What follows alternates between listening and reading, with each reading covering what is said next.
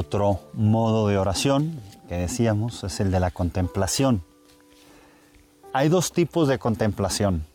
La contemplación de San Juan de la Cruz, por decir un nombre, o sea, no es de él, pero que es la dejarse amar por Dios y amarlo. Y a veces ni se dice, ni se hace, ni se nada.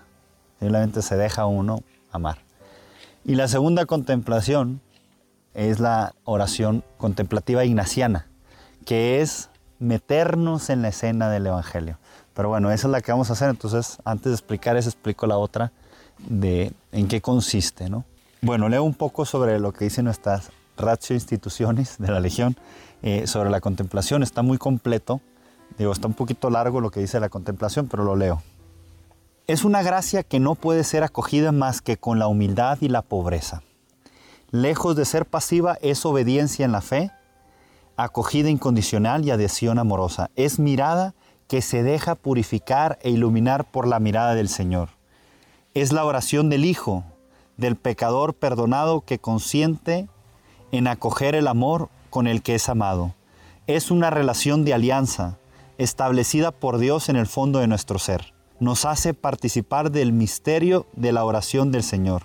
Mediante la oración contemplativa, el Padre nos concede ser robustecidos por medio de su Espíritu en nuestro hombre interior, de manera que Cristo habite por la fe en nuestros corazones y el amor sea nuestra raíz y nuestro cimiento. Es déjate amar y al dejarte amar brota instantáneamente el tu amar. ¿Cuál es el principio del amor? Es déjate amar por Dios para que después el Espíritu actúe en ti y tú puedas amarlo a Él en los demás, ¿no?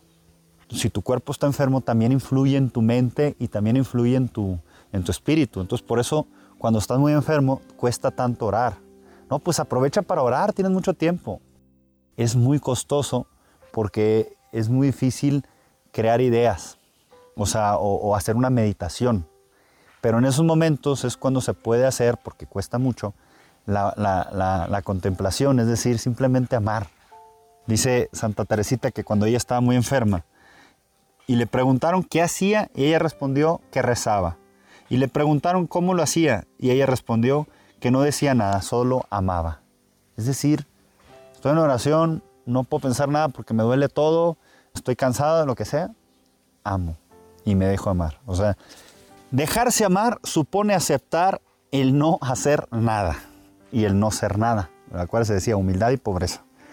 Nuestro primer trabajo en la, en la operación es este, no pensar, no ofrecer, no hacer nada para Dios, sino dejarnos amar por Él como pequeños, como un pequeño. Esa es la, descripción exacta, ¿no? Está como un, bebé. ¿Qué le dice a su, a su, mamá? A su, nada más lo mira, la mira y se deja amar. Entonces la idea de, de la contemplación es hacernos bebés. Que no decimos nada, simplemente nos dejamos amar. Y solamente un bebé ama con la mirada. Mira cómo te quiere, se nota que te quiere mucho. ¿Por qué? Porque nada más porque está viendo a la mamá. Pararnos en la presencia de Dios para dejar que nos ame. Si nos dejamos amar, es Dios mismo quien producirá el bien en nosotros y nos permitirá realizar las buenas obras que Dios dispuso de antemano para que nos ocupáramos de en, ellas. Eso viene en Efesios.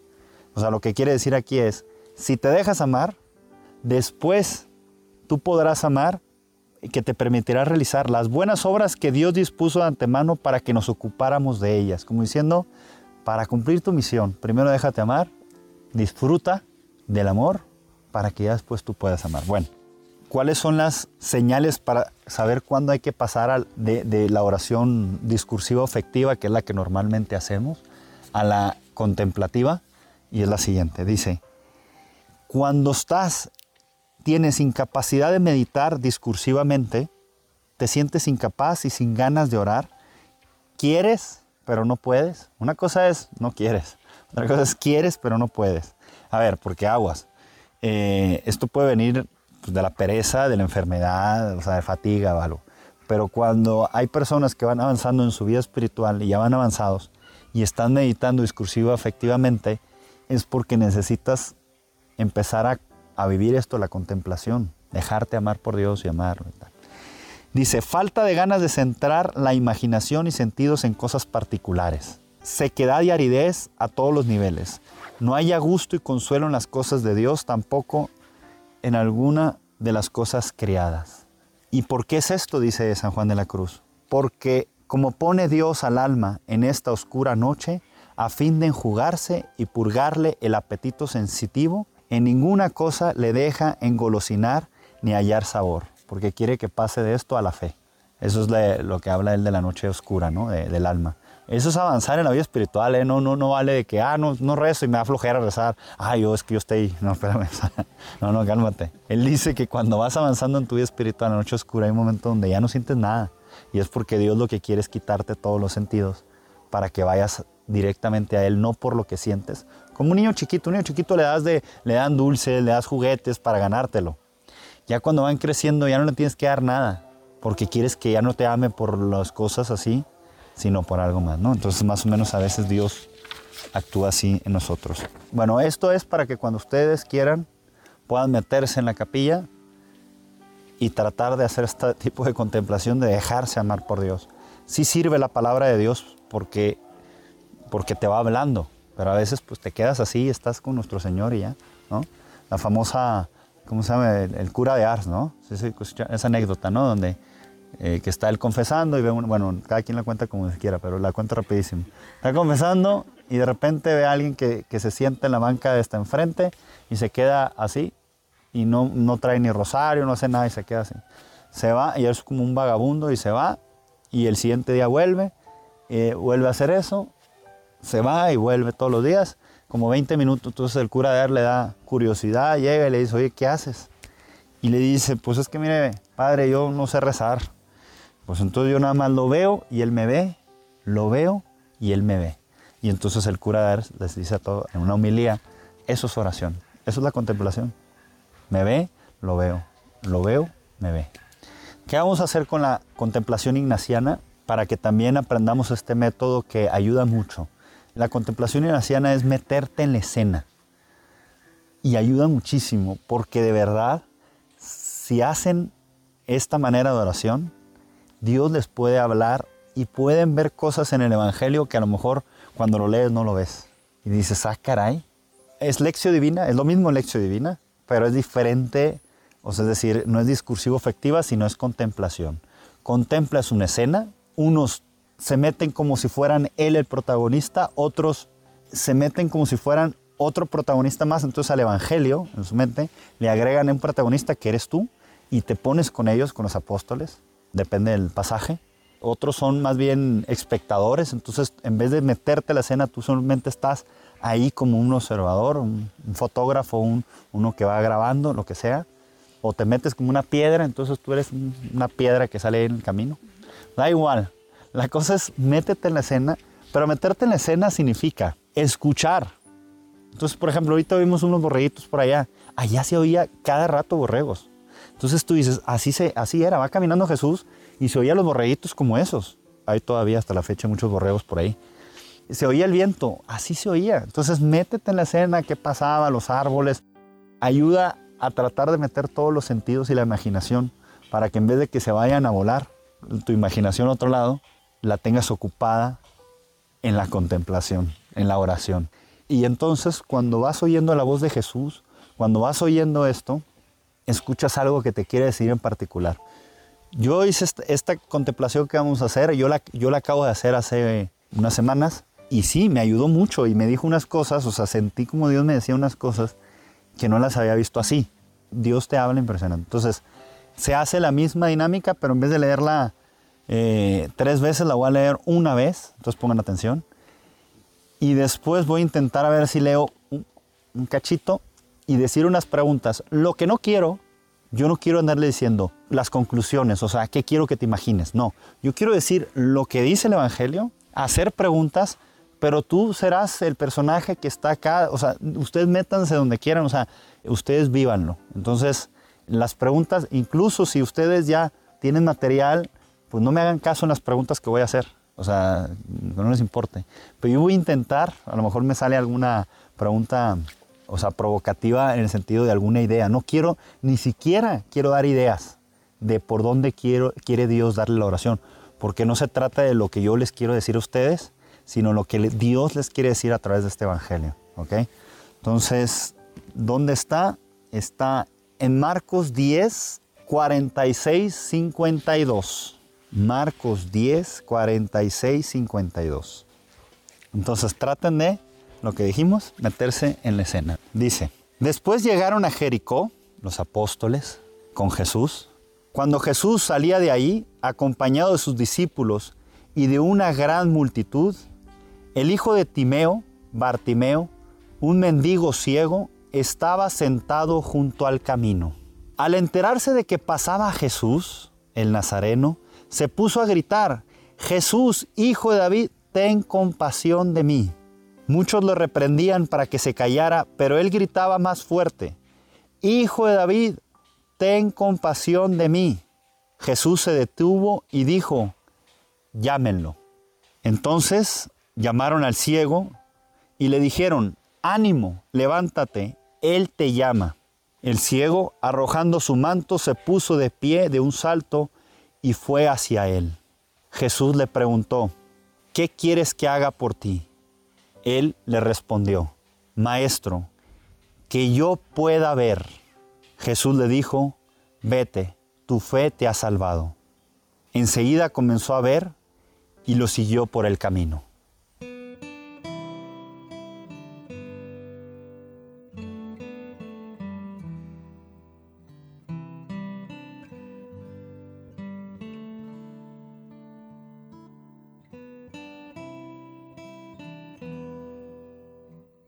Acuérdense el criterio para orar.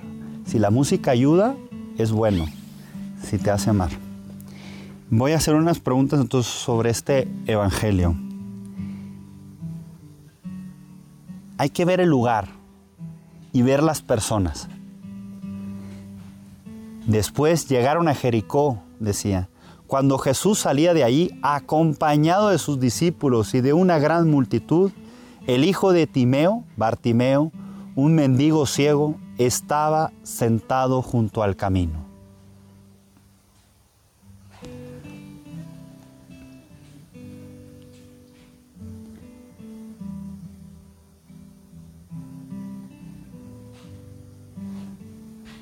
¿Cómo será ese lugar? Ese camino donde estaba sentado Bartimeo ¿Cómo es el lugar? ¿Qué ves?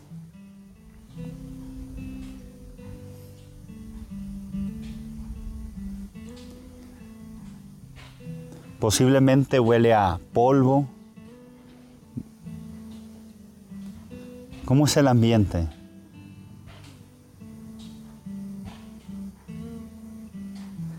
¿Cómo está Bartimeo? ¿Cómo está sentado? ¿Cómo está vestido?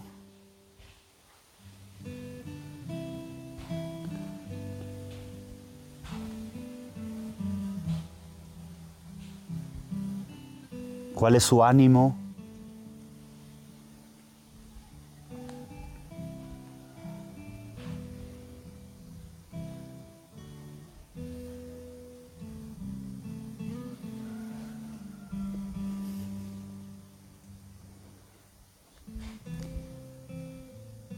Cuando va pasando la multitud, ¿qué están haciendo?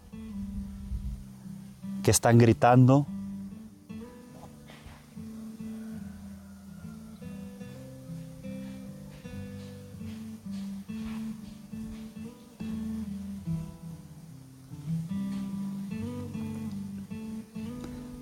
Ves a Jesús pasar con sus discípulos. ¿Cómo los ves alrededor de Jesús? ¿Cómo los escuchas? ¿Cómo sientes su presencia pasando por ahí? ¿Cómo te imaginas a Jesús en ese momento? Cansado, sudado, alegre, profundo, en oración.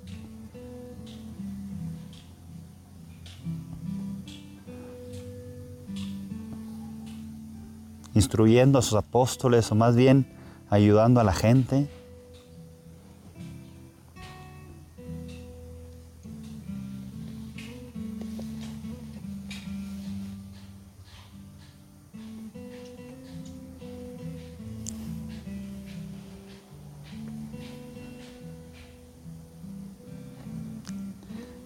Ahora vamos a contemplar las personas. Al enterarse de que pasaba Jesús el Nazareno, se puso a gritar, Jesús, hijo de David, ten compasión de mí. Muchos lo reprendían porque, para que se callara, pero él gritaba más fuerte, Hijo de David, ten compasión de mí. Jesús se detuvo y dijo, llámenlo. Entonces llamaron al ciego y le dijeron, ánimo, levántate, Él te llama.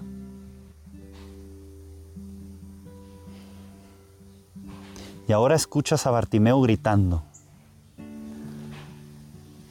¿Cómo gritaba? ¿Desesperado? ¿Con confianza? ¿Qué dice? ¿Qué está diciendo?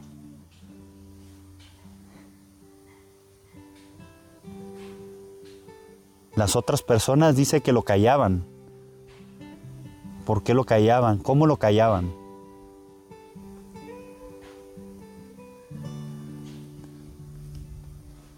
¿Qué le dicen a Bartimeo? ¿Y Bartimeo cómo responde?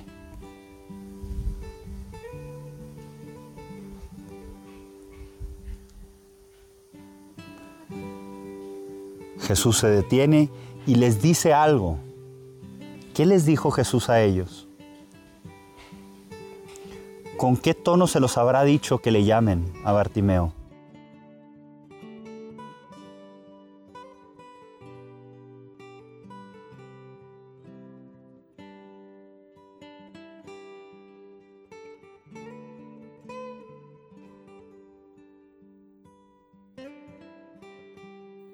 Dicen ellos al ciego cuando Jesús les pidió que lo llamaran? ¿Cuáles son esas palabras?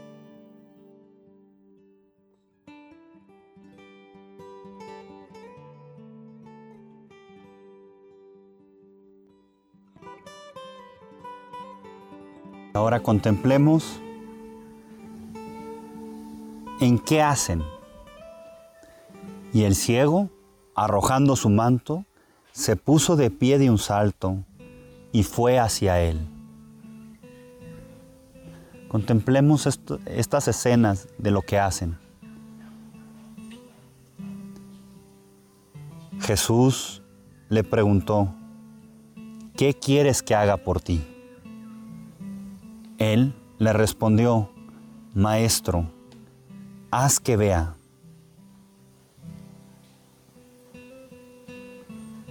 Era ciego.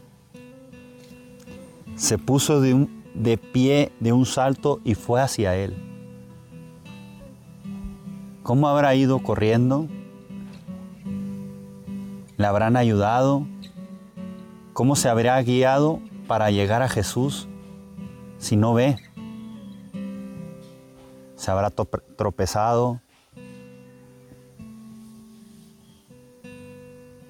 ¿Cómo habrá llegado hasta Jesús?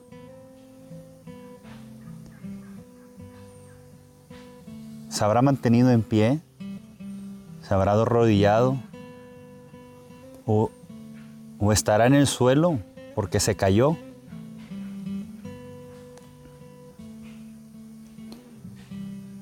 Maestro, haz que vea. Y Jesús le dijo, vete, tu fe te ha salvado. Enseguida comenzó a ver y lo siguió por el camino.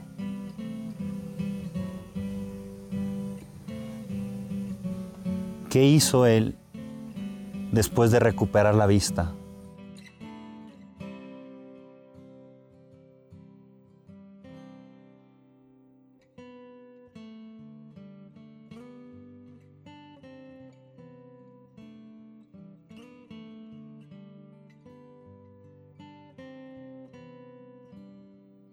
¿Cuál era esa ceguera que tenía?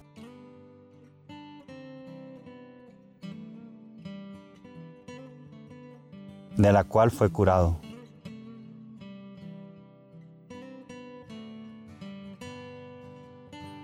¿Por qué fue curado?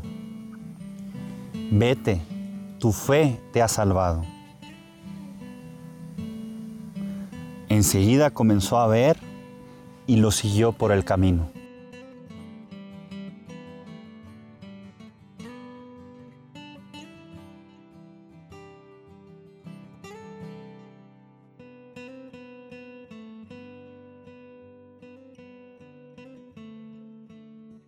¿Cuál habrá sido su reacción en cuanto supo que Jesús lo llamaba?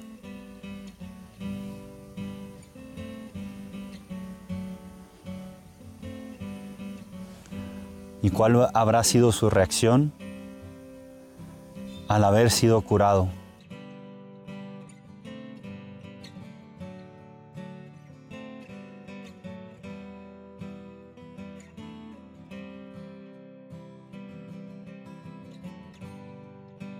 Después de recuperar la vista, comenzó a ver eso que nunca había visto.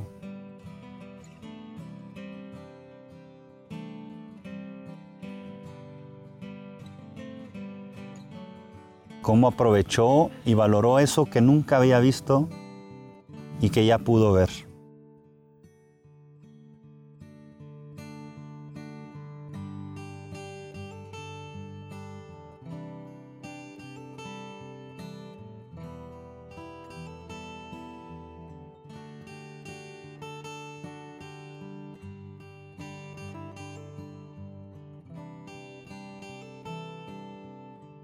Les invito también que en esta oración se pregunten qué movimientos han surgido en su corazón, qué movimientos han surgido también en su mente, en sus emociones.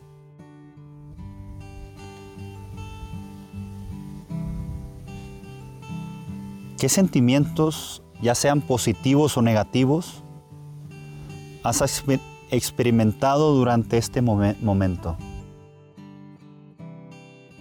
¿Y qué te dice este texto?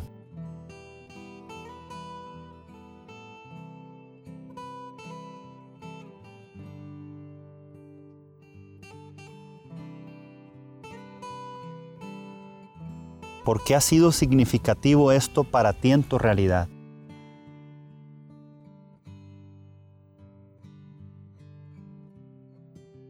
¿Por qué ha sido significativo en tus circunstancias, en tu vida, en tu realidad?